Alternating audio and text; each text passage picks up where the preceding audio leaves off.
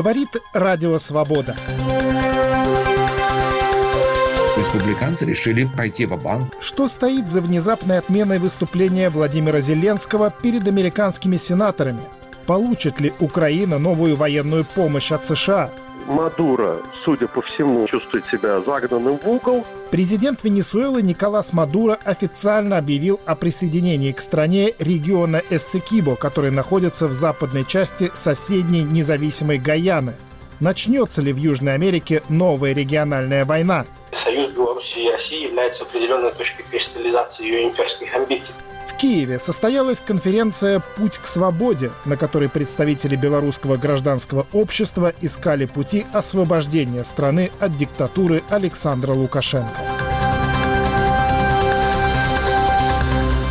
У микрофона Марк Крутов. Вы слушаете ежедневный информационный подкаст «Время свободы». Сегодня среда, 6 декабря. Здравствуйте. Отсрочка в предоставлении Киеву военной помощи США повышает риск поражения Украины в войне с Россией. Об этом заявил глава Офиса президента Украины Андрей Ермак, выступая в Институте мира США в Вашингтоне. «Нам будет трудно удержаться на тех же позициях и просто выжить», — добавил Ермак. Его заявление прозвучало на фоне возобновившихся в понедельник попыток Белого дома добиться выделения дополнительной помощи Украине. В октябре президент США Джо Байден направил в Конгресс запрос на финансирование поставок оружия и другую помощь Украине и Израилю на общую сумму в 106 миллиардов долларов. Из них на долю Украины должно было прийтись более 60 миллиардов.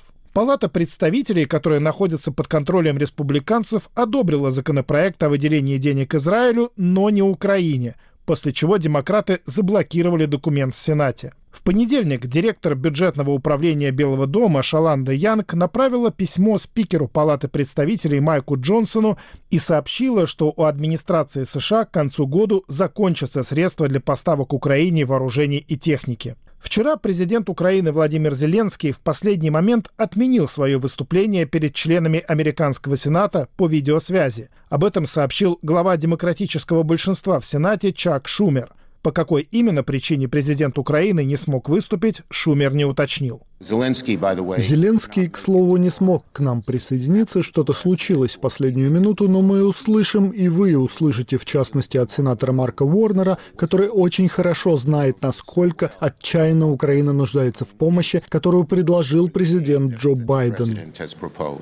Планировалось, что Зеленский обратится к сенаторам на секретном брифинге и расскажет о ходе войны и необходимости еще одного пакета военной помощи, о возможных причинах отмены выступления Зеленского и о перспективах выделения новой военной помощи США Украине из Вашингтона, передает корреспондент «Радио Свобода» Юрий Жигалкин. По словам главы сенатского большинства демократа Чака Шумера, планировавшееся обращение по видеосвязи президента Украины Владимира Зеленского к сенаторам, собравшимся обсуждать вопросы финансовой и военной помощи Украине, было отменено, как он выразился, из-за неких неполадок. Оно было отменено еще до начала заседания, которое проходило за закрытыми дверями с участием госсекретаря, министра обороны, высокопоставленных военных, которые, как надеялся Чак Шумер, смогут убедить республиканцев в необходимости срочно одобрить законопроект, в рамках которого на нужды Украины выделяется 61 миллиард долларов. Но заседание, по признанию его участников, пошло совершенно не по плану сенатора Шумера. Оно превратилось в разгоряченную перепалку законодателей демократов и республиканцев. Республиканцы отказались говорить об Украине и потребовали от военных и представителей администрации Джо Байдена ответов на вопросы о том, почему они не обеспечили безопасность на границе США и Мексики. Сначала безопасность границы, потом помощь Украине. Такой, судя по всему, ультиматум демократам и президенту поставили республиканцы. Причем к этому ультиматуму присоединились даже те, кто однозначно выступал за поддержку Украины. Например, глава республиканцев в Сенате Мич МакКоннелл, возможно, самый видный сторонник помощи Киеву в Конгрессе, призвал однопартийцев не голосовать за законопроект, предложенный демократами, потому что прежде, по его словам, необходимо заставить Белый дом понять, что усиление безопасности на границе страны необходимо. Никто из республиканцев в Сенате не испытывает большого энтузиазма по поводу идеи обширных дополнений, относящихся к Украине, Израилю и Таиланду. Мы хотим это миновать. Но когда мы говорим о границах, то мой совет лидеру большинства на прошлой неделе был таким. Если вы не верите в серьезность наших намерений, тогда прекращайте прения. Поэтому я не поддерживаю и надеюсь на то, что все наши члены не проголосуют, чтобы продвинуться к цели и дать понять, надеюсь, последний раз, что мы настаиваем на существенных изменениях по границе. Пришло время обратить внимание на нашу собственную границу, в дополнение к другим важным международным проблемам.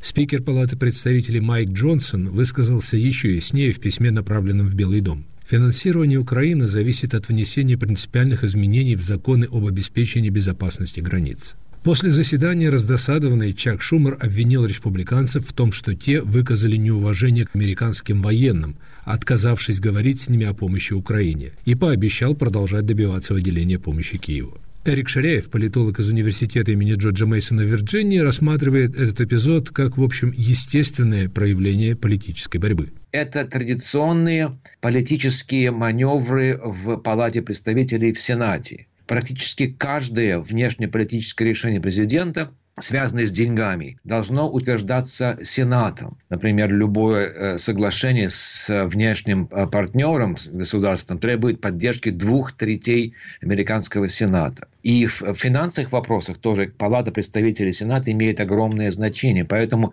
э, не случайно, что и демократы, и республиканцы увязывают некоторые важные для них проблемы, особенно внутриполитические, с внешнеполитическими шагами. И в этот раз это, это иммиграция республиканцы решили пойти в банк в этом плане, обе палаты парламента американского, в том, чтобы увязать помощь Украине с серьезными изменениями в финансировании политики по поводу иммиграции, ограничения иммиграции, особенно с юга. Эрик Шрейф, как вы думаете, получит Украина эту помощь, которую в Киеве называют критической? Вот, например, глава Офиса президента Украины Андрей Ермак, находящийся сейчас в Вашингтоне, заявил, что Украина с большой долей вероятности проиграет войну без американцев американской помощи? Помощь пройдет, потому что вопрос Украины для Байдена и для многих демократов гораздо важнее, чем границы. Они могут пожертвовать какими-то ограничениями, какими-то лимитами там, но во имя этой большой внешнеполитической цели. Я думаю, уверен, что это пройдет, но это будет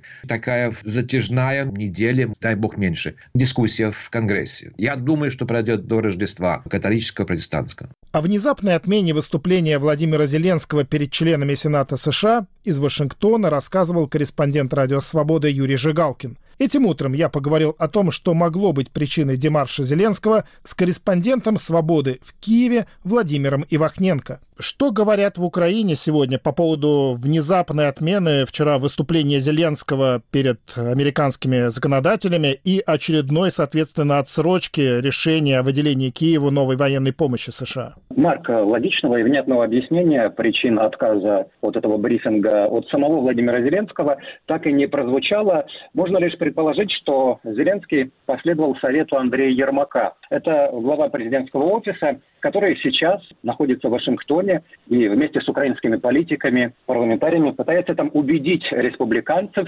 выделить Украине военную помощь. Белый дом, э, напомню, предлагает Конгрессу предоставить Украине более 61 миллиарда долларов. Там же в Вашингтоне находится и министр обороны Рустем Умеров. И именно он первым выступил э, перед американскими СМИ и сказал, что отказ э, Зеленского выступить перед сенаторами по видеосвязи связан э, якобы с ситуацией на фронте, которая постоянно меняется. Правда, ну вот сейчас мы видим, что никаких радикальных изменений за это время на фронте не произошло. Посол Украины в США Оксана Маркарова уже в эфире украинского телемарафона сказала, что Зеленский отменил выступление из-за того, что в Сенате сейчас обсуждают не только вопросы Украины. Ну, наиболее логичный ответ ответ, почему Зеленский отменил брифинг, по моему мнению, прозвучал от э, депутата Верховной Рады, от оппозиционной партии «Европейская солидарность» Алексея Гончаренко. Очевидно, что ближайшее голосование в Сенате будет провалено, и в таких условиях обращение Зеленского к сенаторам уже не могло ничего изменить. А провал голосования мог выглядеть как поражение Зеленского, что, как написал из Вашингтона Алексея Гончаренко не понравилось бы любому политику и особенно Владимиру Александровичу. Поэтому Зеленский и отказался от выступления. То есть можно сказать, что Зеленский решил, что называется, постоять в сторонке, пока в США решается вот этот внутренний конфликт между демократами и республиканцами. Но что одновременно с этим происходит э, в вооруженных силах Украины с боеприпасами, со снарядами? Американцы говорят, что помощь исчерпана, что все ранее одобренные средства потрачены. А что говорят ВСУ? Есть ли еще какой-то запас этих снарядов, этой военной техники, которую можно использовать, или он тоже уже на исходе? Скорее всего, да, на исходе, Марк. Э, ситуация на фронте выглядит не очень оптимистично. Э, военные говорят о том, что Э, чувствуется уже снарядный голод, э, снаряда все меньше и меньше, в то время как э, с обратной стороны российские войска поступают все больше и больше снарядов, не только российского производства, но и корейского производства, и это очень ощущается на фронте. Пока сейчас вот преимущество наблюдается у российской армии как и в численности военных, так и э, в количестве снарядов ощущается и поддержка авиационная, потому что это одна из составляющих войны и продолжается доминирование военной авиации России. Пока Украина не может ничем ответить, у Украины есть э, свои самолеты, но, как вы знаете, сейчас обучаются на военных базах и в США, и в европейских базах украинские летчики на самолетах э, западного производства F-16. И эти самолеты могут при самых оптимистических оценках поступить на вооружение украинской армии не ранее весны, марта-апреля года. Так что ситуация сейчас вот э, не очень оптимистичная. Все ждут э, военную помощь, которая сможет э, увеличить поставки вооружения и, в частности, от снарядов. О возможных причинах внезапной отмены выступления Владимира Зеленского перед американскими сенаторами и о перспективах разрешения вопроса о выделении США новой военной помощи Украине, какими они видятся в Киеве, рассказывал наш корреспондент в украинской столице Владимир Ивахненко. Студия подкастов «Радио Свобода». Рок-критик Артемий Троицкий, поэт Елена Фанайлова, историк Майрбек Вачигаев. В вашем мобильном телефоне со своими гостями, суждениями, историями и звуками.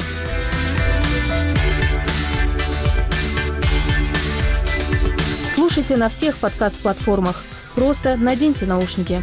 Подкасты «Радио Свобода».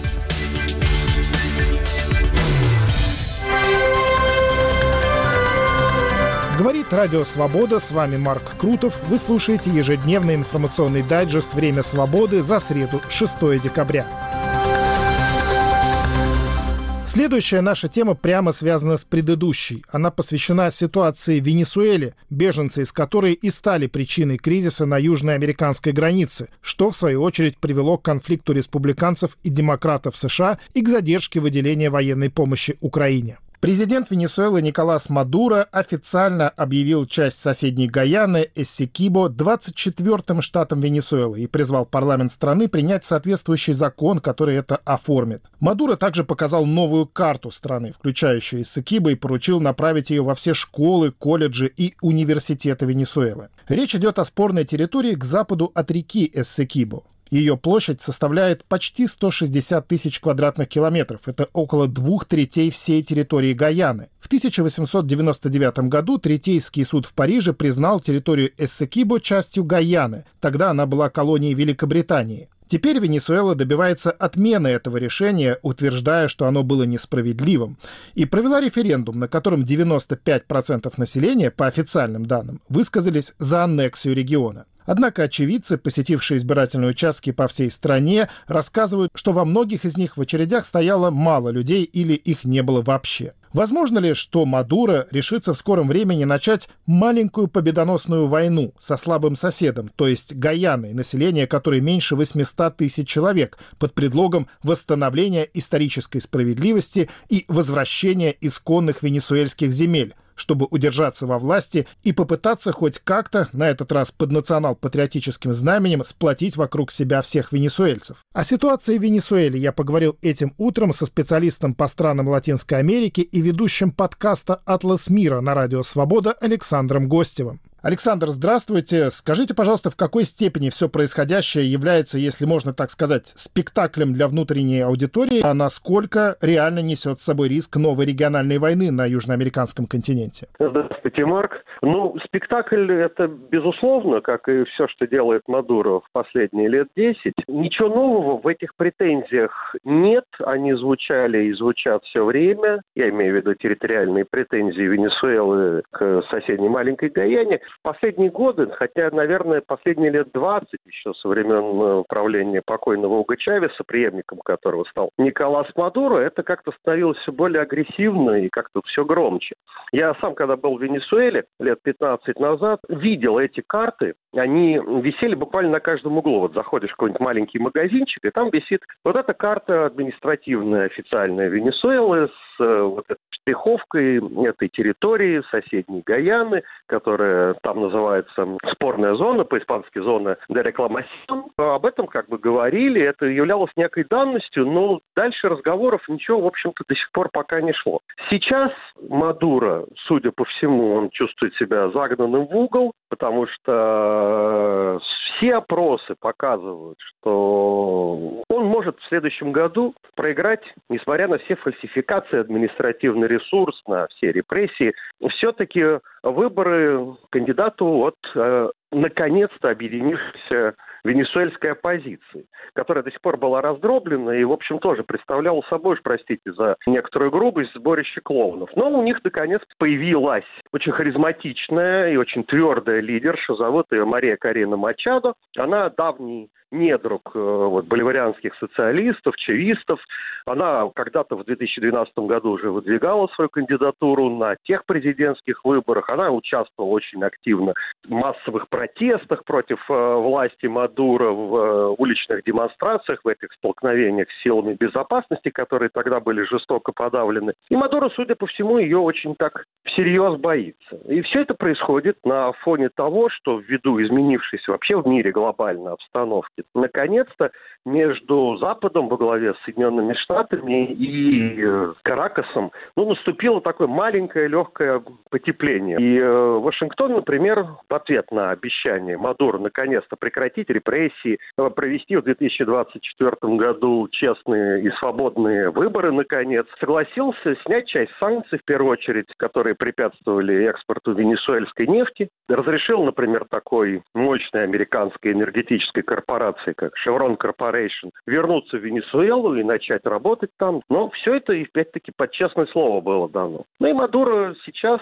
воспользовался, возможно, таким проверенным до него многими диктаторами методом, как поднять национал-патриотическое знамя, потребовать от соседнего, заведомо маленького такого соседа каких-то территориальных уступок. Не знаю, в какой степени он сейчас всерьез рассматривает возможность какой-то военной силовой операции там на границе, но там действительно неспокойно, поскольку, естественно, этот спор и вот этот конфликт, пока дипломатический, который между двумя странами разразился, он привлек всеобщее внимание. За маленькую Гаяну немедленно заступилась мощная, огромная соседняя Бразилия. Она давно вообще претендует на место в Совете Безопасности ООН, на статус сверхдержавы, которой она фактически является. Ну и бразильский президент Лула да Силва перебросил к э, вот этой венесуэльско-гаянской границе довольно мощную бразильскую военную группировку. Так что там, в общем, относительно тревожно все это сейчас так происходит. Движет Мадуро, вот отвечая на ваш вопрос, ну, наверное, во-первых, все-таки страх, а во-вторых, вы знаете, он такой президент-шоумен. Он пытается копировать покойного Чавеса, который был вообще мастер-артист, да, телевизионных выступлений, великолепный оратор, он владел толпой, чувствовал ее настроение, говорил речи без бумажки там по 5-6 часов. Ну, Мадуро как-то его копирует. В общем, каждое его выступление перед публикой – это некое такое артистическое шоу, ну, в традициях местной политической культуры. То есть с песнями, с плясками, с пением каких-то частушек, с прыганием куда-то там в зал, с, э, размахивая национальным флагом. Ну, все это выглядит достаточно красочно в телевизионных камерах. Но на самом деле все как-то так понимают, что это такой привычный театр, ну, куда, в общем, можно ходить, а можно не ходить. Но ничего нового ты там не услышишь. В Эссекибо недавно открыли месторождение нефти. Это то, чего не было 15 лет назад. Может ли это быть каким-то драйвером для действий Мадура? Как говорится, нефти много не бывает, потому что вообще-то Венесуэла и так находится на первом месте в мире по разведанным и доказанным запасам нефти. У нее это больше 19% всех мировых запасов. Это там в 4 раза больше, чем у России, в 6 раз больше, чем у США, по-моему. Которую она, в общем, как сейчас говорят, освоить не в состоянии. И из-за американских санкций, из-за полного развала, бесхозяйственности, коррупции. Мадуро, в том числе, кстати, договорившись с Вашингтоном о каком-то там смягчении санкций, он действительно начал такую операцию под названием «Чистые руки», что называется чистку рядов, и там немедленно около 70 высокопоставленных функционеров от нефти, от э, венесуэльской главной государственной добывающей корпорации ПДВСА, большого партнера, кстати говоря, российской Роснефти, там около 70 человек немедленно попали за решетку, за контрабанду, за воровство и за прочее. Ну, вообще из Венесуэлы, как известно, из страны, где население почти 30 миллионов, за последние 10 лет почти 7,5 миллионов человек бежали просто, не эмигрировали, а так все побросали и куда-то перебирались буквально через джунгли с рюкзаком в соседнюю Колумбию, Бразилию, дальше там через Центральную Америку, Мексику, в США. Это такой огромный мигрантский поток, о котором все говорят. Вот эта мигрантская проблема, она сравнима с мигрантской проблемой, там, допустим, в Европе. Ну и в том числе, конечно, бежали все грамотные специалисты, технические специалисты, даже квалифицированные просто рабочие самого низшего звена, которые умеют, что называется, вот этот нефтяной какой-то там вентиль на трубе крутить. Ну и вот зачем-то понадобилось под предлогом того, что там тоже есть нефть, территория соседней Гаяны. Я все-таки думаю, тут дело не в нефти, а именно в желании как-то в этой опасной лично для Мадура ситуации как-то вокруг себя, хоть под каким-то вот этим, как вы сказали, знаменем патриотизма и восстановления исторической справедливости, ну, заставить всех венесуэльцев совсем забыть о нищете, бесправии, тотальном отсутствии самых базовых простых продуктов и товаров, показать им, что настоящие враги якобы сидят там не в президентском дворце в Каракасе, а где-то там по соседству. Вот они украли наши, Исакиба наш. Все это, конечно, очень сильно напоминает какие-то другие события. Здесь много можно параллелей провести. Но удастся ли ему или не удастся, не знаю. Мне кажется, что если Венесуэла сейчас начнет всерьез какое-то малейшее подобие вооруженного конфликта, ну, это может закончиться тотальной катастрофой для всех и со всех сторон. О решении президента Венесуэлы Николаса Мадура аннексировать пока на бумаге часть соседней Гаяны рассказывал ведущий подкаста «Радио Свобода. Атлас мира» специалист по странам Латинской Америки Александр Гостев.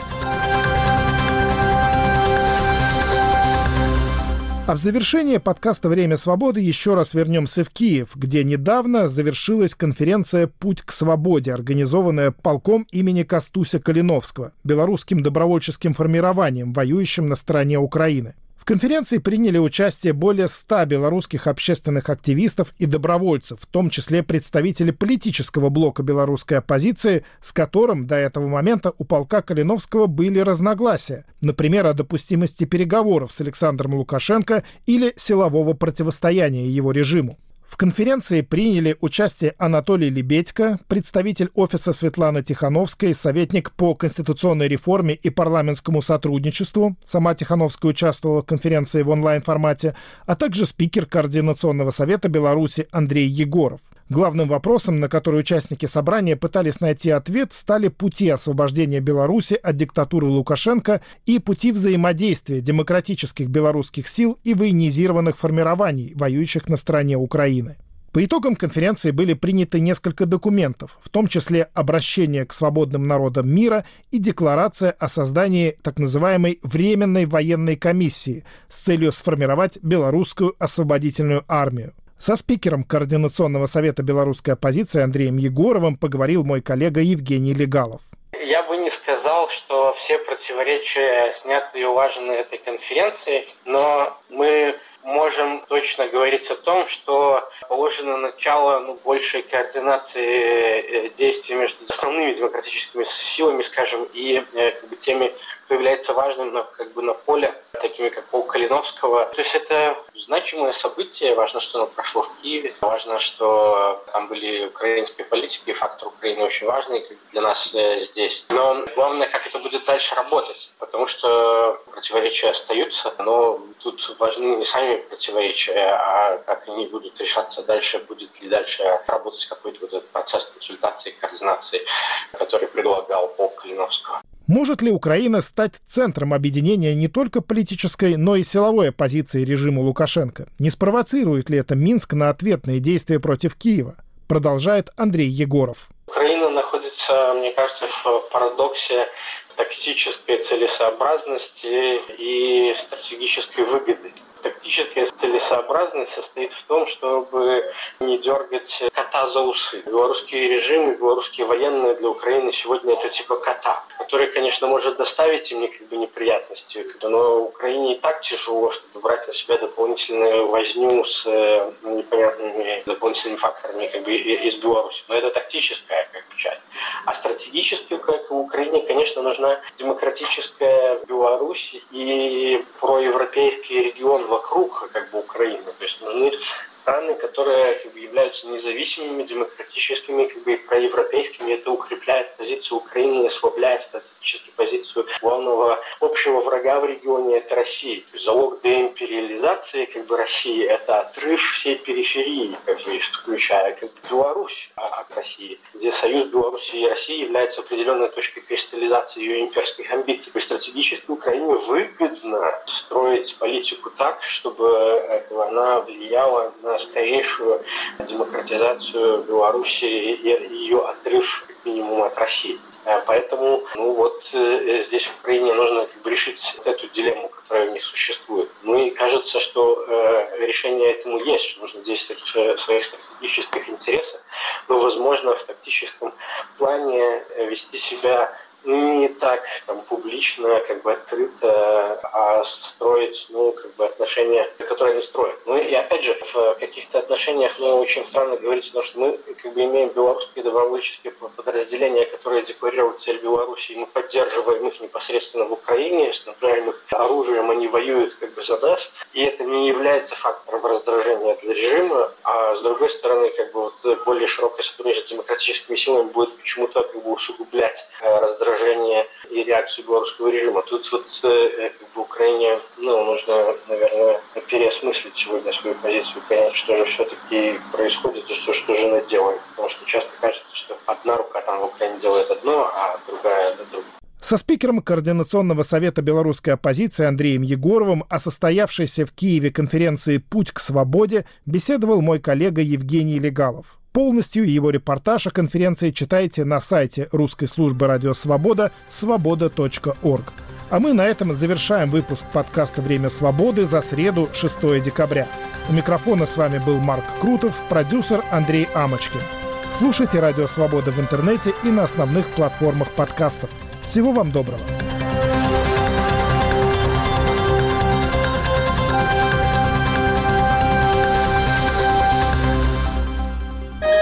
Студия подкастов «Радио Свобода».